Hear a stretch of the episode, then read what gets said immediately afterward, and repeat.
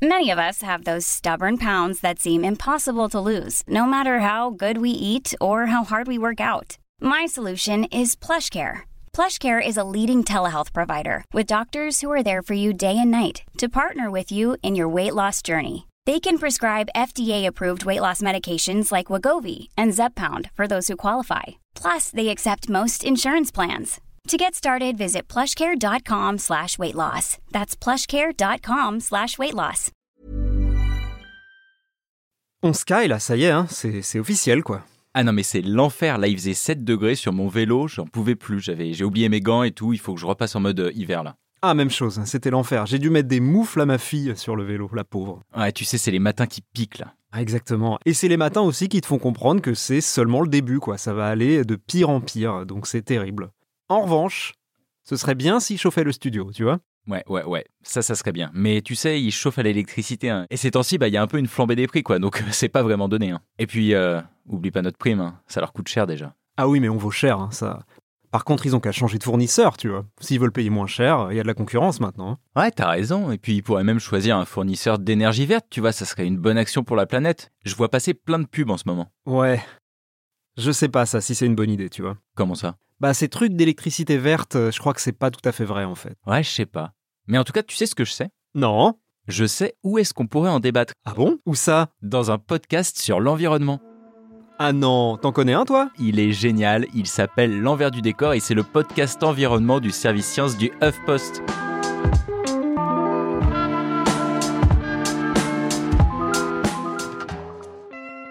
Bonjour à tous, moi c'est Mathieu Balu, journaliste scientifique qui, quand il était petit, a touché la barrière électrifiée qui gardait les vaches du champ d'à côté. Donc euh, autant vous dire que l'électricité, bah ça me connaît quoi. Et je suis avec... Grégory Rosière, journaliste scientifique qui, quand il était petit, aimait bien démonter tous les petits jouets électroniques pour bidouiller les câbles, essayer de refaire marcher les ampoules. Parce qu'en fait, mon oncle est électricien, donc j'avais plein de petits fers à souder, de voltmètres, etc. Ah oui, donc moi je m'électrocutais en allant voir les vaches et toi tu construisais des trucs quoi. Bref, dans l'envers du décor, on vous parle d'environnement sans prendre de gants pour faire un tri sélectif bien sûr de nos certitudes et idées reçues. Parce que vous pensez sûrement que la planète va mal, et franchement vous avez raison, mais on voudrait vous aider à comprendre d'où viennent vraiment les problèmes et peut-être même les solutions qui vont avec.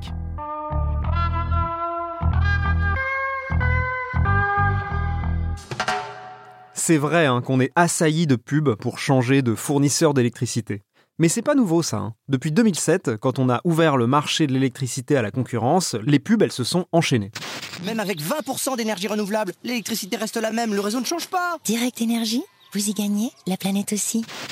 Mais est-ce que ça marche ça? Parce que moi je sais qu'au départ je m'étais posé la question, genre est-ce que je peux gagner un peu d'argent? Et quand on m'a dit que du coup ton prix n'était plus régulé et que si jamais il y avait une énorme hausse, t'allais te la prendre dans la tête, bah, je me suis dit ah non je vais rester chez l'opérateur historique. Eh ben, je pense qu'au départ, beaucoup ont eu la même réflexion que toi, mais à la longue, ça marche quand même. Tu vois, aujourd'hui, il y a 25% des gens qui sont passés chez un fournisseur euh, alternatif. C'est quand même significatif, 25%. D'accord, ça veut dire qu'il y a quand même un Français sur quatre qui n'est plus juste chez EDF classique. Exactement. Et pourquoi ils font ça en fait? Juste parce qu'ils aiment pas EDF ou parce que c'est vraiment moins cher? Alors en général, c'est quand même un peu moins cher, de l'ordre de 10%, mais c'est surtout que ces fournisseurs-là, ils proposent une abondance d'offres souvent plus personnalisées, plus flexibles que l'opérateur historique. Après, est-ce que c'est vraiment utile? Moi, tu vois, ces histoires d'offres, ça me rappelle un peu. euh, tu te rappelles, maintenant, on a quand même des, des abonnements à peu près classiques pour les téléphones mobiles où tout illimité avec à la limite plus ou moins de gigas. Mais je sais pas si tu te rappelles, avant, tu avais une heure plus une heure, deux heures plus une heure, trois heures plus 20 SMS plus 2 MMS. Tu te rappelles de ces offres-là? Je me rappelle très bien, moi j'avais une offre euh, 50 minutes et euh, pas mal de SMS. Du coup, je communiquais uniquement par SMS. Voilà, et en gros, ces offres-là, elles te faisaient croire qu'elles s'adaptaient à toi pour essayer de te vendre un truc qui faisait que tu payais moins cher un service, mais en réalité, tu avais beaucoup de hors forfait, tu te retrouvais avec des trucs où tu payais la minute beaucoup plus cher que tu aurais pu. Enfin, en gros, c'est vraiment euh, pas si bon pour toi. Ouais, et au final, qu'est-ce qui s'est imposé? Le forfait Millennium. Maintenant, tout le monde a l'équivalent d'un forfait Millennium. Pour les plus jeunes d'entre nous, le forfait Millennium, c'était la vie quand on avait des téléphones portables. On avait tous un copain avec un forfait Millennium. Ça voulait dire que passé une certaine heure, les communications étaient euh, pas gratuites, mais étaient sans limite de temps. Je crois que c'était après 8 heures du soir, non? Ouais, c'est ça, mais par contre, tu pouvais en avoir qu'un nombre limité. Et du coup, c'est pour ça qu'il fallait se le refiler entre. Il y, y en avait toujours qui en avaient, mais tu pouvais plus en avoir au bout d'un moment. C'était pas le forfait que tu- tout le monde pouvait acheter, quoi. Il y avait, c'était une offre limitée un peu. Ah oui, oui, c'était une offre spéciale. Mais donc ton pote avec le forfait Millennium, c'était le roi, quoi. Mais en tout cas, le forfait Millennium pour l'électricité, ça n'existe pas. Et non, pas encore, c'est pour ça qu'il y a différentes offres, et je te dis, c'est plutôt ça qui attire les gens que l'économie, encore qu'ils font souvent une petite économie en changeant d'opérateur. Mais du coup, en fait, euh, toutes ces offres, elles jouent juste sur le prix et sur les heures creuses, heures pleines, ou il y a autre chose? Bah non, il n'y a pas que ça. L'autre chose, évidemment, c'est que certaines, et même beaucoup, sont tournées vers l'énergie verte. Une électricité à 97% sans CO2, c'est mieux pour le climat. Changez pour un des leaders des énergies renouvelables. Notre électricité 100% renouvelable est d'origine éolienne, hydraulique ou solaire. Ouais. Et c'est là qu'on arrive dans l'enfer du greenwashing. Parce que l'électricité verte, ça crée déjà une fausse image dans la tête un petit peu. On a l'impression qu'on va alimenter notre grille-pain avec un gentil courant électrique alors que notre voisin, lui, il tourne avec de l'énergie fossile dégueulasse et que son grille-pain, limite, il pollue comme un camion. Alors qu'en vrai, on utilise tous le même courant. Tu vois, à partir du moment où il est dans les tuyaux. Non, alors en fait, c'est pas dans des tuyaux, c'est dans des fils. Merci Greg, merci beaucoup. Donc à partir du moment où le truc, il est dans les tubes, eh ben tous les électrons, ils sont gris, tu vois, comme les chats. Mais attends, les électrons, c'est vraiment gris Non, ça a pas de couleur. Mais t'es sûr Non, c'est trop petit. J'aimerais savoir. Non, c'est trop petit. Tu crois? Parce qu'on les met toujours en bleu Greg, la couleur, c'est une longueur d'onde. Un électron, c'est trop petit. Ça a pas de couleur. Bref, résultat, avec cette histoire d'énergie verte, on a déjà une image faussée dans la tête. Ton courant, il est pas plus vert. En tout cas, celui qui arrive dans ton grille-pain. Oui, oui, bon, d'accord, c'est bon. Mais en tout cas, pour parler de couleur, c'est pas vrai non plus qu'il n'y a pas d'électricité verte. Il y a quand même une différence entre une centrale à charbon et une éolienne. Tu vois, l'électricité, en fonction de comment tu la produis, elle est quand même plus ou moins verte, comme l'hydrogène. Évidemment, évidemment, mais au niveau du consommateur, quand ça arrive chez toi, c'est pas du tout aussi simple. Voilà, parce que tu sais pas ce qui arrive chez toi. C'est quand même plus compliqué que ça. C'est ce qu'on appelle des garanties d'origine. C'est tout simple. Un contrat d'un kilowattheure souscrit par un client doit obligatoirement correspondre à l'achat d'un permis d'un kilowattheure de renouvelable par ton fournisseur. J'ai rien compris, Greg. Alors attends, je la refais. Imagine, tu as un appartement, il consomme 9 kWh par mois. Ok, Donc tu as besoin de 9 kWh d'électricité par mois. ok, Tu dis à ton fournisseur, je veux de l'électricité verte. ouais, Donc tu as besoin de 9 kWh d'électricité verte par mois. logique. Lui, il te donne 9 kWh d'électricité tout court. Le salaud Voilà. Mais par contre, il s'engage, vu que tu as signé un contrat vert, à acheter une garantie d'origine à un fournisseur d'électricité verte. Et cette garantie d'origine, il faut qu'elle fasse... 9 kWh. Voilà. J'ai tout compris. C'est pas si compliqué en fait. Non, en fait, c'est même plutôt clair finalement. Tu achètes ton offre appelée électricité verte et ton fournisseur, lui, il achète de l'électricité verte ou en tout cas sous forme de permis. Sauf que comme je l'ai dit tout à l'heure, ton électricité qui passe dans tes tuyaux, Dans des fils. dans des fils, pour aller allumer ton grille-pain, Non mais je veux dire, enfin ton grille-pain, tu vois bien qu'il est relié par des fils à l'électricité, pas par des tuyaux. Et moi j'ai un modèle un peu particulier. En tout cas, rien ne dit que c'est l'électricité qui est en renouvelable, qui arrive chez toi. Avec ce système, ce que font les fournisseurs en fait pour proposer des contrats pas chers, et c'est tout le problème, c'est qu'ils achètent les garanties d'origine là où l'électricité verte est vraiment pas chère, par exemple en Scandinavie, parce que oui, les garanties d'origine c'est un truc européen, donc ils achètent cette énergie par exemple en Scandinavie, mais ils te fournissent avec du courant qui est produit en fait dans la centrale nucléaire euh, à côté de chez toi. Donc voilà, pour résumer, l'électricité que tu consommes, c'est une chose et elle est toute mélangée, mais quand tu dis que tu veux de l'électricité verte, les fournisseurs, ils s'engagent à avoir une partie de leur électricité qui vient de fournisseurs verts. Exactement, voilà. Attends, petite parenthèse là, pourquoi le nucléaire, il n'est pas dans la liste des électricités vertes, même si c'est une énergie très peu carbonée? Eh ben ouais, là tu mets le doigt sur euh, une histoire de définition, mais sur le marché des fournisseurs d'électricité, en fait, ce qu'on entend par énergie verte, c'est uniquement les énergies renouvelables. Ah, d'accord, oui, parce qu'en fait, le nucléaire, ça produit pas de CO2, ou très peu si tu prends en compte la construction d'une centrale. C'est à peu près équivalent aux éoliennes ou aux panneaux solaires. Par contre, ça fonctionne avec un minerai, l'uranium, qui lui est une ressource non renouvelable. Voilà, c'est une ressource finie, donc le nucléaire n'est pas une énergie renouvelable. Pas renouvelable, après pas verte, bon. Ouais. Mais nucléaire mis à part, fermons cette parenthèse, ce que ça veut dire, c'est qu'avec le système en place, un fournisseur, il peut acheter de l'énergie renouvelable, mais fournir du non renouvelable aux clients qui ont acheté une énergie renouvelable. Mais après, au fond, on s'en fout un peu quand même, non? Parce qu'en fait, tant que tu payes ton fournisseur pour qu'il fasse marcher des éoliennes et des panneaux solaires, c'est bien? Bah pas vraiment, en fait, ça pose quand même des problèmes. Il y a un problème de forme et il y a un problème de fond. Sur la forme, c'est quand même trompeur pour le consommateur qui s'imagine, bah encore une fois, que son grille-pain, là, il est alimenté avec de l'énergie de l'éolienne d'à côté, quoi. Il est alimenté par des fils. Oh là là, cette histoire de fil. Et c'est pas du tout le cas, il n'est pas alimenté par l'éolienne d'à côté. Et puis sur le fond, bah, il y a un vrai échec. Un échec que souligne d'ailleurs la Commission de régulation de l'énergie dans un rapport de 2019. C'est quoi ça, la commission de régulation de l'énergie? Ça a l'air fun. C'est hyper fun, c'est l'éclate. C'est une autorité administrative indépendante, mon gars. Ouais, je sais, je sais, allez, on sort les cotillons. Elle a justement été créée au moment où on a ouvert l'électricité à la concurrence et elle a participé en France à la mise en place du système des garanties d'origine. Et ben même cette autorité, elle t'explique qu'en allant acheter de l'électricité verte pas chère, donc par exemple en Scandinavie, auprès d'installations déjà rentabilisées, les fournisseurs, ils ne financent pas la transition énergétique. Ah bah ouais, parce qu'en fait l'idée des garanties, c'était d'encourager à produire plus d'électricité verte et de créer de nouvelles installations. Parce que tu vois, imaginons que, encore une fois, je reprends mon exemple de 9 kWh, là, t'as ton appart. Donc le fournisseur, il en a des milliers des kilowattheures qu'il doit donner à plein de clients.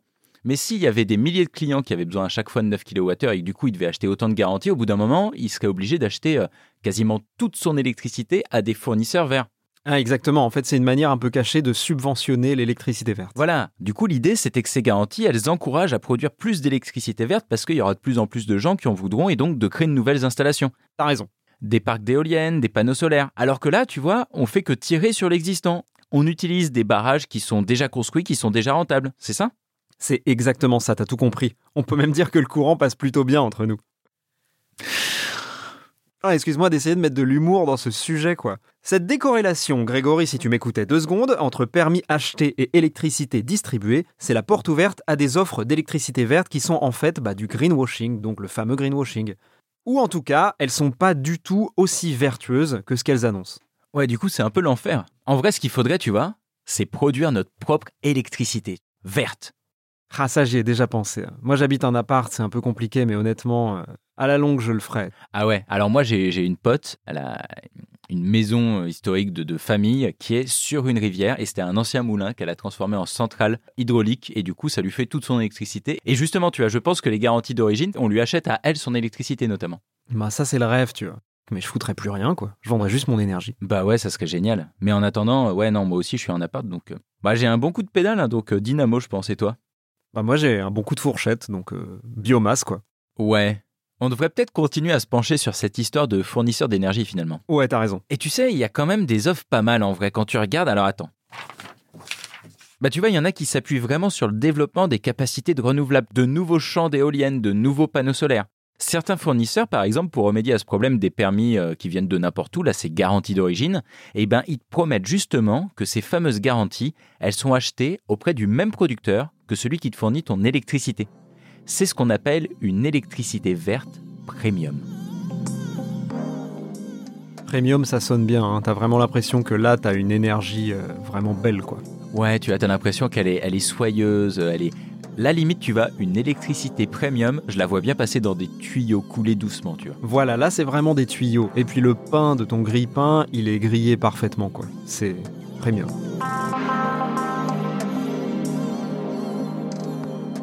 Y a même des, des graines dessus. Non, ça, c'est dégueulasse. Du coup, cette électricité verte premium, ça veut dire qu'il n'est pas question, là, d'acheter de l'éolien scandinave pour ensuite aller pomper la centrale thermique d'à côté. Voilà. Et puis souvent, ils te promettent aussi que ton électricité, elle vient d'une installation qui est produite en France, voire même dans ta région. Par exemple, il y a carrément une boîte, je sais plus trop si on doit dire le nom ou pas des boîtes. On va dire que non, on n'a pas commencé. Disons, euh, donne-lui un faux nom, tu vois. Ah, alors, euh, attends, un nom qui fait très... euh, alors justement, pas trop greenwashing parce que c'est un peu premium, donc c'est vraiment quali, donc c'est vraiment genre Volt sympa. Volt sympa ou Made in Volt. Ah ouais, ou les compagnons du Volt. Les compagnons du Volt, c'est très bien ça. Les compagnons du rail, très bon jeu de société. Un jour, on fera un podcast sur les jeux de société écolo. Non. En tout cas, cette boîte, dans ses contrats, elle donne l'origine géographique de l'électricité. Hydroélectricité du Rhône, parc éolien dans l'Aude. Ah oui, donc c'est comme une AOC en fait, mais pour l'électricité, quoi. Et ben là, tu vois, j'en suis presque à regretter qu'elle soit partout la même, du coup, l'énergie. Parce que ce serait tellement chouette s'il y avait des couleurs locales, tu vois, comme pour les AOC. Genre euh, l'électricité du sud, euh, elle donnerait à ton ampoule une couleur un peu plus chaude, euh, des trucs comme ça, quoi. Ouais, alors moi, tu sais, j'ai une, une ampoule connectée. Je sais plus comment ça se fait que j'ai eu ça. Ça devait être un cadeau de Noël ou quoi. En tout cas, ce qui est sûr, c'est que tu peux tout changer. Tu peux vraiment donner une couleur bleu, rouge, violet, tout ce que tu veux. Et au final, c'est vachement rigolo, mais c'est un peu nul. D'accord, donc mes couleurs locales d'électricité, on s'en fout. Bah, je pense que sur le moment, ça te ferait rigoler, mais au bout d'un moment, quand tu aurais une couleur bleue tout le temps, juste parce que tu vis, euh, je sais pas, à Strasbourg par exemple, bah, je pense que ça te finit par te saouler. Ouais, c'est pas, c'est pas idiot. C'est une bonne remarque. C'est une bonne remarque. Après, elle pourrait avoir un goût, l'électricité. Si tu lèches l'ampoule, tu sais. ah oui, ou, euh, ou effectivement, elle pourrait t'électrocuter d'une manière plus ou moins sympa. Moi qui en ai fait l'expérience euh, plus d'une fois, quoi. Exactement, tu as. Non, il y, y aurait des trucs, effectivement, euh, pourquoi pas. Donc certes, l'électricité, elle donne pas une couleur différente et elle a pas non plus un goût différent en fonction des régions, mais il y a quand même un côté AOC de l'électricité et c'est ce qui fait cette électricité euh, premium. Exactement. Mais par contre, ces offres locales AOC, elles sont forcément plus chères. Comme un vin d'appellation AOC ou AOP, eh ben, il est plus cher qu'un rosé issu d'une quinzaine de pays de la communauté européenne. Ah, tu sais, c'est un peu comme avec les électrons qui sont tous gris. Moi, je pense que passé une certaine heure, tous les rosés sont gris, quoi. Ouais, alors ça c'est vrai. Et tu sais, il y a un truc avec le rosé. Quand t'es en vacances, des fois t'as l'impression, tu bois un rosé, tu fais, mais il est génial celui-là, et tu notes le nom de la bouteille, tu veux en racheter une caisse pour le ramener chez toi. Et quand tu le bois chez toi, tu te rends compte qu'il était vraiment dégueulasse, quoi. Ouais, ouais, hors vacances, moi, je suis pas très très rosé quand même. Enfin bon. En tout cas, qu'on soit rosé ou pas, ça n'empêche que un vin AOC c'est plus cher qu'un vin normal. C'est vrai pour le vin, c'est pas tant vrai que ça pour l'électricité en fait. Parce que le prix de ton électricité, il est aux deux tiers décidé par le coût d'acheminement et les différentes taxes qui pèsent dessus. Donc le mode de production là-dedans, il a un coût assez marginal dans ta facture. C'est ce qui fait que à la fin, ça te coûtera pas vraiment plus cher ou pas beaucoup plus cher de passer à une offre 100% verte, même une offre 100% verte premium. D'accord, donc même si le coût de production, il y a des vraies différences, et c'est pour ça qu'on améliore petit à petit l'éolien et le solaire par rapport au nucléaire, ça n'empêche que pour nous, ça change pas grand-chose. D'accord. T'as tout compris. Enfin ça, c'est vrai pour la plupart des offres d'électricité verte. Oui, mais pas toutes. Voilà, parce qu'en fait, si tu es dans des boîtes ouvertement militantes, comme on disait tout à l'heure, qui réinvestissent leurs profits dans le renouvelable, qui sélectionnent spécifiquement de l'électricité locale, bah là, c'est vraiment un geste supplémentaire pour le renouvelable. Du coup, ça te coûte euh, peut-être une centaine d'euros par an de plus par rapport à la concurrence en moyenne. Oui, voilà. Et au final, euh, c'est beaucoup. C'est beaucoup sur ta facture par rapport à la facture classique. Mais c'est un peu toujours la même chose. C'est vrai dans d'autres domaines. Si tu achètes quelque chose avec une éthique un peu militante, avec une envie de faire du bien à l'environnement, ça va te coûter plus cher. C'est vrai pour la bouffe. C'est vrai pour le logement aussi d'ailleurs. Si tu as envie d'un logement particulièrement bien isolé, ça va te coûter aussi euh, plus cher. Et ben c'est vrai aussi pour l'électricité. Voilà, c'est vrai pour tout. Et c'est comme ce qu'on disait dans le dernier podcast sur la bagnole, en fait, ou sur celui sur les petits gestes d'ailleurs, et sur le colibri, c'est que tu peux, toi, faire des petits gestes, et c'est toujours une bonne chose d'aller vers plus, mais c'est pas ça qui va changer la donne. Mais après, si on peut le faire, autant le faire. Par contre, ces offres un peu spéciales, très très engagées, c'est pas la majorité des offres d'électricité verte qu'il y a sur le marché. C'est clairement pas la majorité des offres. Tu peux vraiment t'en sortir avec une vraie offre 100% vert, une offre premium, comme on disait, pour un prix quasi équivalent à ton énergie traditionnelle.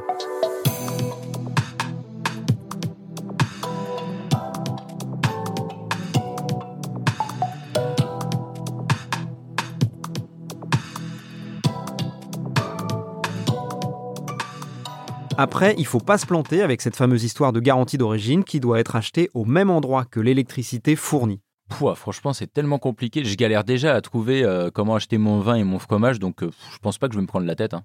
Non mais c'est ça le truc. Après, il y a une invention assez récente qui peut peut-être nous aider. Ah, c'est quoi? Attends, attends, attends. Ah, genre un peu comme le bottin, genre un, un- un annuaire et tout? Ouais, un peu comme un annuaire mais sans papier. Sans papier, genre en carton? Non, pas en carton, plutôt avec... En papyrus. Non, non, vraiment pas. J'allais te dire t'es pas loin, mais non, t'es vachement loin. C'est avec des composants électroniques et tout.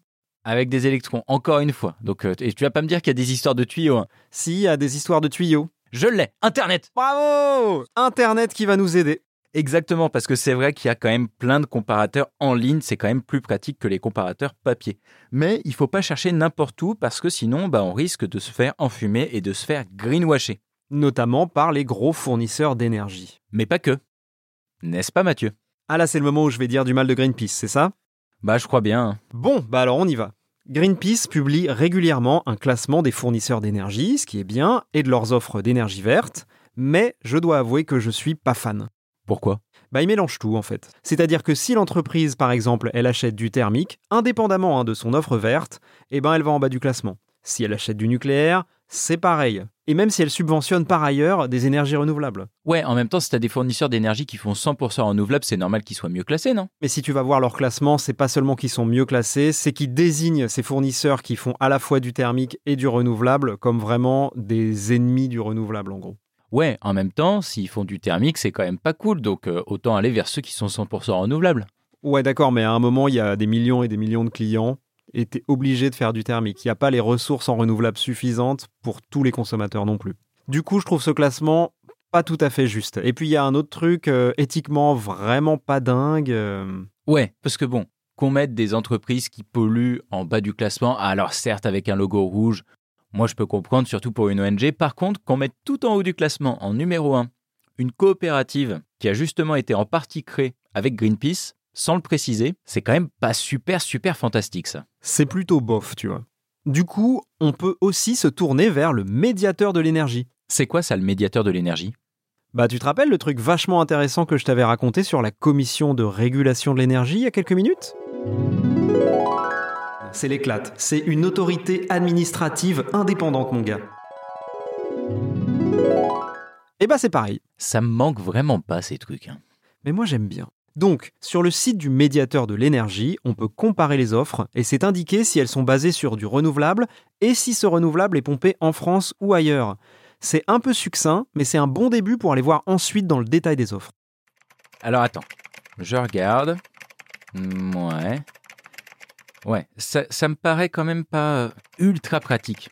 Si vraiment je veux trouver le fournisseur qui me fera chauffer mon grille-pain avec du vent et du soleil, bah, je suis pas certain que. Ah, attends, deux secondes, bouge pas. Allô? Mais c'est pas vrai. Ah ben merci, mais je t'embrasse. Mais oui, oui, et vive la planète aussi. Hein. Ah, ça c'était l'agence de la transition écologique à mon avis. Exactement, l'ADEME. Ah, ça faisait longtemps. Ils vont bien? Ah bah écoute, euh, ouais, ils vont bien. Ils me disaient d'ailleurs qu'ils avaient fait un classement eux aussi un petit peu. Ils avaient noté ceux qui étaient pas mal. Ah, génial. Donc ils font un classement à eux. Alors, ils faisaient vite fait des classements, mais cachés dans des rapports, mais là, ils en sortent un gros, un, un truc avec un label, tu vois. Mais génial. Ils le sortent maintenant là? Eh ben oui, le 22 octobre pour être précis. Et en fait, ils vont labelliser les offres vertes en leur attribuant jusqu'à deux étoiles avec des critères super stricts. Ah ouais, ok. Mais alors ça va être quoi, genre les critères? Alors, par exemple, pour avoir deux étoiles, il faudra non seulement que l'électricité, elle soit achetée localement à un fournisseur de renouvelables, Ok. et qu'en plus, 25% de cette électricité, au moins, elle provienne d'une installation récente qui ne bénéficie pas de soutien public. Là, d'accord, je comprends pourquoi. C'est évidemment pour encourager le déploiement de nouvelles unités de production, qui est justement l'objectif un peu manqué de ces fameuses garanties d'origine. Exactement. Et enfin, il faudra que chaque fournisseur s'engage à acheter des chèvres. Ah, mais génial, moi j'adore les non, chèvres. ça c'est en plus, c'est Oh moi qui l'invente. Mais ça aurait été bien. Ah, carrément. Moi j'adore les chèvres. Moi aussi. aussi. Tu sais qu'on peut louer des chèvres pour euh, assister à des réunions? On peut louer des chèvres, ok, Ouais. pour assister à des réunions? What? Pour euh, animer une réunion, c'est une réunion où d'habitude c'est chiant. Bah là, tu, tu loues une chèvre et tu l'animes.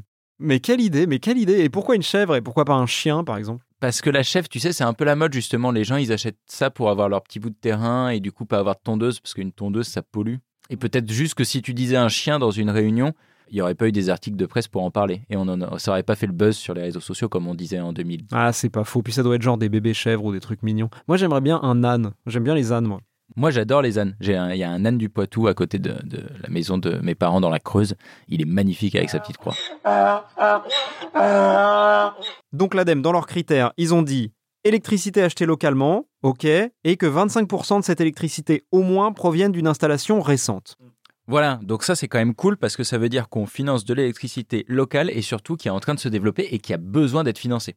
Eh ben c'est tout bon ça. Bah voilà, en fait c'est mieux que ces histoires de garantie d'origine. Mais d'ailleurs j'y pense en fait, pourquoi on change pas plutôt la loi? Pourquoi, pour que ce soit plus clair, on ne dit pas que cette histoire de garantie d'origine, on arrête parce qu'en fait elle garantit pas grand-chose et on la redéfinit. On fait un truc euh, limite européen où euh, on explicite plus directement le fait qu'il y a besoin de financer le renouvelable quoi. Alors écoute, je sais que c'est parfois discuté, mais là c'est pas vraiment dans les cartons. Donc je pense pas que ça va évoluer euh, légalement tout de suite. Mais la bonne nouvelle, c'est que maintenant que tu as l'électricité, puisque tu as choisi ton fournisseur, eh ben tu un téléphone qui marche, puisque tu as pu le charger. Donc je t'invite à prendre ton petit téléphone et appeler ton député.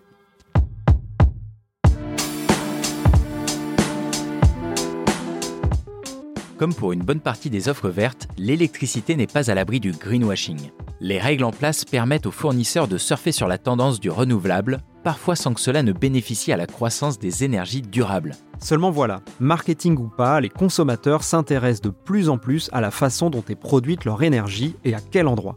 Tous ces débats sur la transition énergétique, sur le nucléaire ou encore sur le réchauffement climatique, ils ont créé le besoin d'en savoir plus qu'avant. Et ça tombe bien parce que les outils qui vont nous permettre d'y voir plus clair sont de plus en plus accessibles, histoire de faire le bon choix avant de remettre les radiateurs à fond. Et ce qu'il faudrait surtout, même si on le répète à chaque fois. Plutôt que d'être un simple consommateur éclairé, c'est de faire la lumière sur ces pratiques opaques des garanties d'origine qui mériteraient un bon coup de fouet électrique. On va se quitter sur ces paroles ultra violentes. Merci de nous avoir écoutés. Si cet épisode vous a plu, n'hésitez pas à le partager avec votre meilleur pote fan de train électrique ou avec votre tante chez qui les prises sont encore en 110 volts. Et si c'est pas déjà fait, foncez vous abonner au podcast via votre appli habituelle et écrivez-nous pour toute question, pour toute suggestion ou surtout pour des compliments. On accepte aussi les virements PayPal et Lydia. Ah oui oui, ça c'est important. À quelle adresse alors Greg? L'envers du décor, l'envers avec un T à toughpost.fr. Salut